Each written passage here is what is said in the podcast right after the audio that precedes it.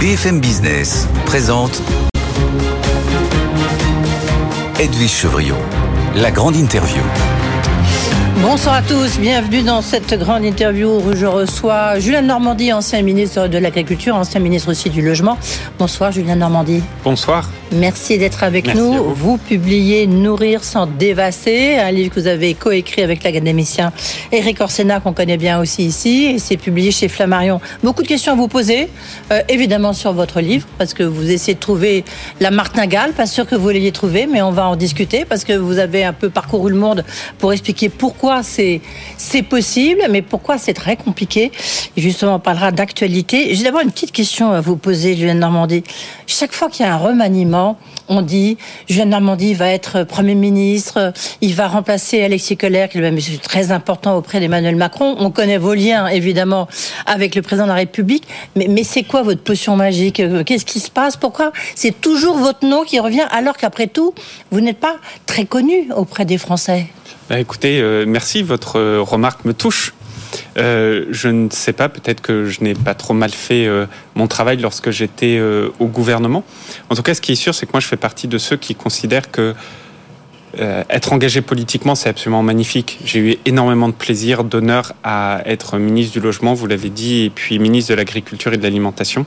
Mais je crois qu'il est très important dans une vie, singulièrement quand vous vous engagez en politique, d'avoir euh, une expérience dans le privé, d'avoir une expérience euh, en dehors de la sphère politique, de ne jamais dépendre de la politique. Et c'est le choix que, que j'ai fait. En plus Vous êtes toujours start-upper ou pas Parce que, oui. oui, je travaille euh, dans une formidable entreprise qui s'appelle Sweep, qui permet aux entreprises de se décarboner. Euh, qui permet aux entreprises de faire face aux nouvelles réglementations comme la CSRD, un nom euh, très compliqué, mais ceux qui nous écoutent euh, et qui sont concernés le voient bien. Et puis je conseille un fonds d'investissement à impact qui s'appelle RAISE. Donc je suis très engagé dans le climat, l'ESG et dans la finance à impact. bref, c'est une forme d'intérêt général que de travailler sur ces sujets et je pense qu'on peut trouver dans le privé. Et c'est bien. Là aussi, quand même, quelques questions un peu en rafale. Euh, il y a, je crois que c'est une enquête de nos confrères de l'humanité qui dit qu'il y a un ministre sur deux qui est millionnaire. Est-ce que lorsqu'on reprend les critiques... Alors, ce n'est pas mon cas. Oui, non, mais oui, mais vous êtes plus ministre, enfin, sauf si vous êtes en train de donner un scoop.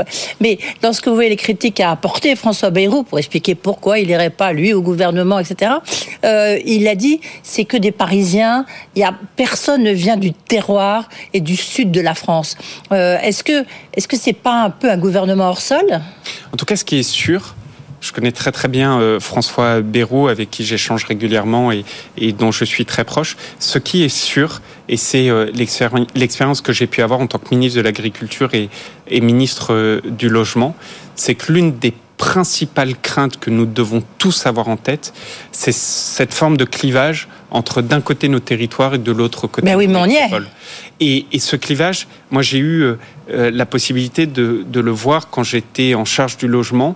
Euh, avec euh, les effets de la métropolisation, en charge de l'agriculture, avec toutes nos ruralités. Et je peux vous dire qu'on le sous-estime très souvent trop souvent et qu'aujourd'hui toute politique publique elle doit être, euh, prise à l'aune de cette réduction de cette réduction de, de, de, ce clivage. Et je crois que c'est essentiel parce que sinon on va créer. Ah oui, mais regardez le gouvernement à ce moment-là, il est, ils sont complètement trompés. Enfin, Gabriel Attal, le président, s'est complètement trompé parce que c'est que des gens soit qui sortent de l'école alsacienne, soit qui sortent. Enfin, ce qui est très bien aussi, hein, je veux dire, mais. Je pense que vous êtes, euh, je pense que vous êtes sévère. Et puis de toute manière, il y a un principe dans la vie. Il ne faut pas juger euh, ce que sont les personnes, il faut juger ce que font les personnes. Peu importe d'où ils viennent, si à la fin des fins, ça permet de réduire ces clivages, on mm. aura tous gagné. Mais je crois qu'il est très important d'entendre, on l'a vécu hein, au moment des Gilets jaunes, j'étais à ce moment-là au gouvernement, récemment avec euh, la crise agricole, je crois qu'il faut... Vous avez joué un rôle important, c'est pour ça qu'on va en parler, bien sûr toutes celles et ceux qui vous disent euh, euh, mais en fait ils nous comprennent plus. Euh, en fait ils prennent des décisions, mais nous sur les territoires on les on les vit pas comme cela, voire parfois on les vit très mal parce qu'on a l'impression que nous sommes les oubliés. Et, moi je me suis toujours battu contre ça en faveur de nos territoires et c'est essentiel parce que c'est probablement l'un des, risques les plus forts auxquels notre pays est. est oui, mais est-ce que vous avez vraiment le sentiment que ce deuxième, ce Macron 2, ce deuxième gouvernement répond à ce que vous décrivez, Julien Normandie. vous avez plein de personnes qui viennent des territoires qui ont des expériences. Après, euh, euh, encore une fois, euh, ne, ne, jugeons pas sur les CV, ne jugeons pas sur les origines, jugeons sur ce que font. ce qu'ils vont faire, vous avez raison, mais oui. Et c'est vrai qu'on peut être un peu inquiet. Alors, il y a le salon de l'agriculture, il y a eu la crise des agriculteurs, où on dit beaucoup, vous avez murmuré euh, à l'oreille euh, du président ou, des uns et des autres. En tous les cas, vous avez joué le rôle d'intermédiaire. Euh, on voit que la pression, ça y est, elle commence à être de nouveau très forte. Le président de la FNSEA a dit clairement qu'il fallait absolument des décisions avant le salon de l'agriculture. idem du, côté de la, la, la confédération des jeunes agriculteurs. Est-ce que vous dites attention, euh, attention, euh, alerte rouge de nouveau il faut qu'il y ait des décisions, celles qui ont été annoncées, il faut qu'ils puissent les voir. Bah, vous savez, le monde agricole que, que, je connais bien, euh, du fait de mes origines, du fait de mes racines territoriales, du fait de mon passé de ministre, le monde agricole, il a un principe, c'est la confiance. Mm-hmm. Il met beaucoup de temps à accorder sa confiance, et la confiance, elle repose sur quand vous prenez un engagement, il doit être tenu.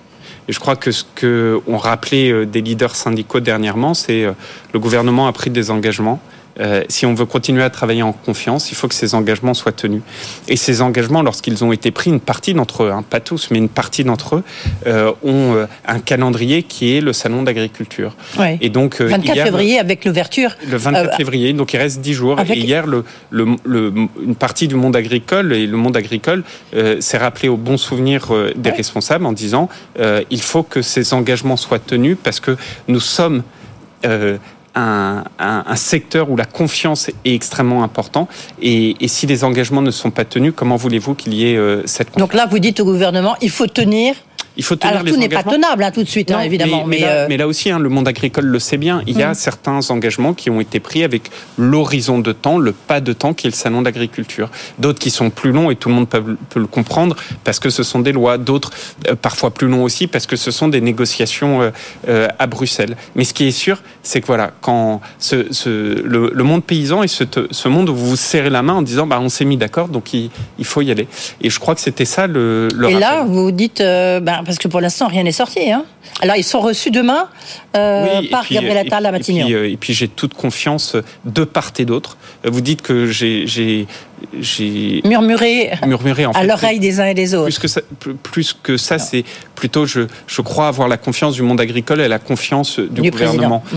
Et, et, et, je pense que et aujourd'hui, j'ai tout autant la euh, confiance dans le fait que le monde agricole va continuer à, mettre la pression pour que les engagements pris soient tenus et également confiance dans le fait que le gouvernement va délivrer les engagements qu'ils ont pris vis-à-vis du monde agricole. En tout cas, c'est comme ça la relation de confiance et c'est comme ça qu'il faut aller. Quels sont les, les, deux, trois points, les deux, trois mesures qui sont prenables en dix jours? Ah bah, un point moi qui me tient énormément à cœur parce que j'étais à l'origine de cette loi euh, Egalim, c'est euh, les relations commerciales, la pression mm. qu'il faut mettre. Euh, vous savez, ces relations commerciales, c'est c'est comme tout, tout dans la vie. Quand vous avez un mariage à trois, généralement ça, ça se finit mal. Et donc vous avez la grande distrib, de grande distribution, pardon, les industriels et les agriculteurs. On connaît bien ici, oui. Et, et, et sujet que vous connaissez par cœur ici, mm. il faut absolument, c'est un rapport de force. Il faut absolument que tout le monde rentre dans ce rapport de force, que les contrôles soient faits, que les mauvais comportements euh, soient punis, que euh, les sanctions soient prises. C'est un exemple parmi tant d'autres. Euh, ce qui, ce qui est si très vous aviez, si vous aviez, alors j'aime pas ce mot-là, donc je vais essayer d'en trouver un autre. Mais enfin, c'est pratique comme on a peu de temps toujours à dénoncer le, rôle des uns et des autres, parce qu'on a toujours du mal à savoir dans ce triangle des Bermudes, en fait, qui est coupable, qui est parce qu'il y a bah, une situation. oui, non, il faut pas désigner qui est coupable. mais, est-ce que c'est un Lactalis Est-ce que c'est l'industrie agroalimentaire Est-ce que c'est la grande distribution? Vous en parlez dans votre Hein, Exactement, ça fait un lien avec euh, euh, ce que j'indique dans, dans, le livre. Vous avez parfois des comportements qui sont inacceptables. Euh, le, ben, le livre que, que, Nourrir sans dévaster, qui, qui est un voyage, qui essaye de montrer comment on peut répondre à cette question essentielle pour nos sociétés, c'est-à-dire de produire tout en protégeant. Et dans ce livre, dans ce voyage, où on va des plaines du Cantal, en Eure-et-Loire, en passant en Vendée, en Égypte, en Ukraine, en Ukraine, au Brésil, en Égypte, en Chine, on voit bien que le monde agricole fait face à des contradictions, fait face parfois à des injonctions contradictoires. Et parfois fait face à des comportements qui sont non acceptables. Un exemple pour répondre à votre question précisément. On voit bien que dans notre société, on a un lien avec l'alimentation qui se délite. On voit bien que euh, dans notre société, le, la valeur de l'alimentation, elle est de moins en moins importante. Oui, euh, pardon, vous dites, euh, dites, juste, vous citez dans votre livre, c'est qu'aujourd'hui les architectes, par exemple aux États-Unis, euh, il y a quasiment plus de cuisine. Avant, c'était les, les, toilettes qu'on mettait au fond, mais, mais... au fond de l'appartement. Maintenant, c'est la cuisine où on la met dehors. Quoi. Même aux États-Unis, on voit aujourd'hui des appartements oui. qui sont vendus sans, sans cuisine, cuisine oui, oui. parce qu'on va se faire livrer l'alimentation. Et donc, on voit que ce, ce lien se délite pour recréer ce lien, parce que ce livre, c'était un appel à cette réconciliation en disant tous ces sujets fort complexes qu'on découvre petit à petit en lisant, il faut réconcilier nos agricultures avec notre société. L'une des, l'un des éléments essentiels, c'est de savoir d'où viennent nos produits.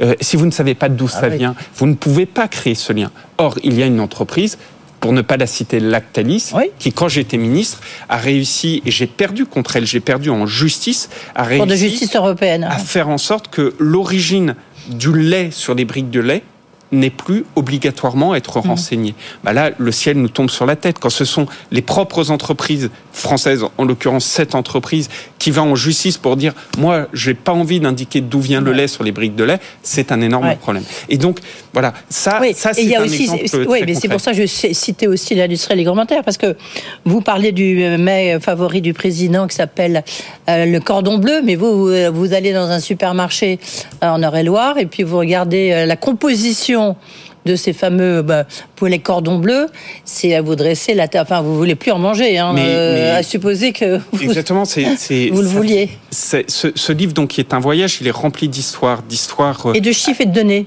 C'est très intéressant. Contemporaines, parfois plus anciennes. L'histoire du, du cordon bleu est fascinante. Ouais. Songez que jusqu'en 1802 le cordon bleu était la plus belle des distinctions honorifiques. Ça, n'est que sous Napoléon Bonaparte et la création de la Légion d'honneur que nous avons arrêté cette distinction qui est le cordon bleu. Aujourd'hui, le cordon bleu, normalement, il faudrait cinq aliments pour le composer. Ils sont composés de, de, manière industrielle de plus de 30 aliments, dont beaucoup d'additifs. Euh, songez que la publicité, vous vous souvenez du père, du père Dodu oui, et oui. du loup de Tex Avery mmh. Cette publicité, le loup de Tex Avery, disait, commençait par, pour ne plus avoir ne, ne, plus avoir à perdre du temps avec la cuisine traditionnelle. C'était pas il y a 70 ans, c'était il y a une trentaine d'années. Je m'en souviens, j'étais enfant. Mmh. Voilà. Et eh ben ça, c'est des exemples qui montrent à quel point on perd cette relation avec euh, l'alimentation, avec euh, les aliments. Et si vous perdez cette relation-là, bah, de facto, vous perdez une relation avec ce que nous sommes. Euh, Dis-moi ce que tu manges, je te dirai qui tu es. Euh, vous connaissez cet adage. Nous perdons une relation avec nos agriculteurs. Comment oui. voulez-vous que nous ayons cette reconnaissance pour les agriculteurs si nous perdons ce lien? Alors, il y, y, a un autre exemple, mais parce que vous en parlez souvent là, dans les interviews que vous avez eues, mais euh, parce qu'il est intéressant. Vous dites qu'on est en train de devenir la société du steak haché, euh, avec les conséquences que ça peut avoir, le fait de pas de pas de, de, de pas mâcher. Mais euh, c'est ça se voit. Comment vous expliquez qu'on en est arrivé là? Bah parce que cette valeur à l'alimentation, euh, on l'a perdue au fur et à mesure. Alors après, ce qui est très compliqué, c'est que dans, quand vous prenez la part que chacun d'entre nous consacrons au budget alimentaire euh, depuis euh, plusieurs décennies, elle s'est réduite, elle a été même divisée par deux en, euh, environ 30 ans. Là où c'est très compliqué, c'est qu'évidemment, pourquoi cette part a diminué? Parce qu'on a eu cette perte vis-à-vis -vis de la valeur de l'alimentation, mais aussi parce qu'on a d'autres postes qui ont augmenté. Ah oui, au premier tech, rang desquels le logement oui. qui a explosé dans la facture des ménages.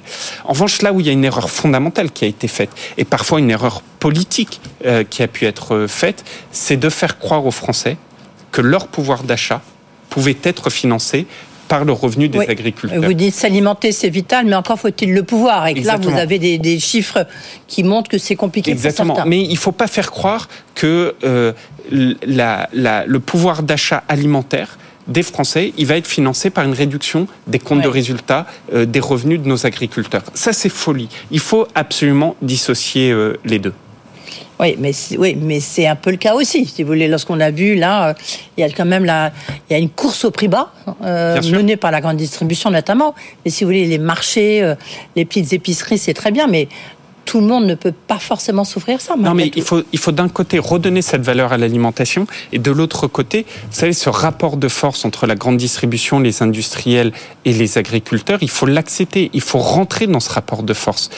Euh, mais il faut aussi avoir tous en tête, c'est ce qu'on ce essaye de, de, montrer également à travers ce voyage, c'est ce que moi j'ai appelé cette théorie du mistigris. Oui. C'est-à-dire qu'aujourd'hui, on est euh, très souvent citoyen de bon matin, consommateur passé le quart d'heure. Ça veut dire quoi? Ça veut dire qu'on va dire, bah, par exemple, je veux des produits qui soient décarbonés, avec plus de protection euh, environnementale. Et qu'est-ce que va faire la grande distribution? Elle a donc, elle reçoit le Grid d'avoir des produits décarbonés. Ce qu'elle va faire, c'est qu'elle va se retourner vers l'industriel. Elle va dire, vous amis industriels, écoutez, moi je continue à vous acheter que si vous décarbonez. Et qu'est-ce que va faire l'industriel? Il prend son Grid, il le met sur les épaules de l'agriculteur en lui disant, tu te débrouilles, décarbone-moi ta, production. sinon, jette rien. La conséquence de ça, c'est quoi? C'est que les agriculteurs, ils se retrouvent avec des dizaines de mistigris. Si ils pouvaient, s'ils pouvaient se faire rémunérer pour ça, pour ces services environnementaux ou autres, il n'y aurait point de problème. Mais quand vous voyez aujourd'hui que l'agriculture biologique, on s'est battu pour avoir de plus en plus de surface biologique. Et aujourd'hui, vous avez sur nos territoires des agriculteurs qui se déconventionnent parce qu'ils ne trouvent pas. Euh, Julien Normandie, juste un point, il nous reste moins, moins d'une minute, largement moins d'une minute. Vous dites apporter ce, ce que nous nous interdisons de, de, produire. Juste, vous parlez du Brésil, c'est très intéressant, du Brésil, de l'Ukraine. On voit là, il y a encore un conflit à la frontière euh, euh ukraino-polonaise. Euh, sur le blé, c'est comment fait-on pour interdire du blé venant d'Ukraine, sachant qu'en même temps, il faut soutenir l'Ukraine. Je prends cet exemple-là.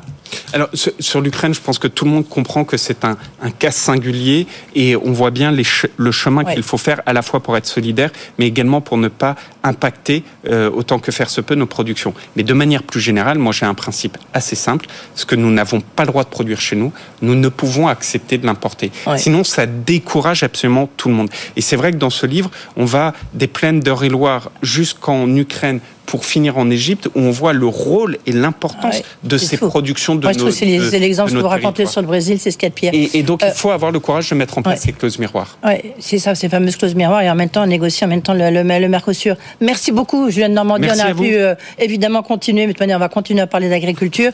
Comme vous dites, il faut absolument délivrer d'ici le 24 euh, février. Nourrir sans dévaster avec Eric Orsena, et c'est publié chez Flammarion.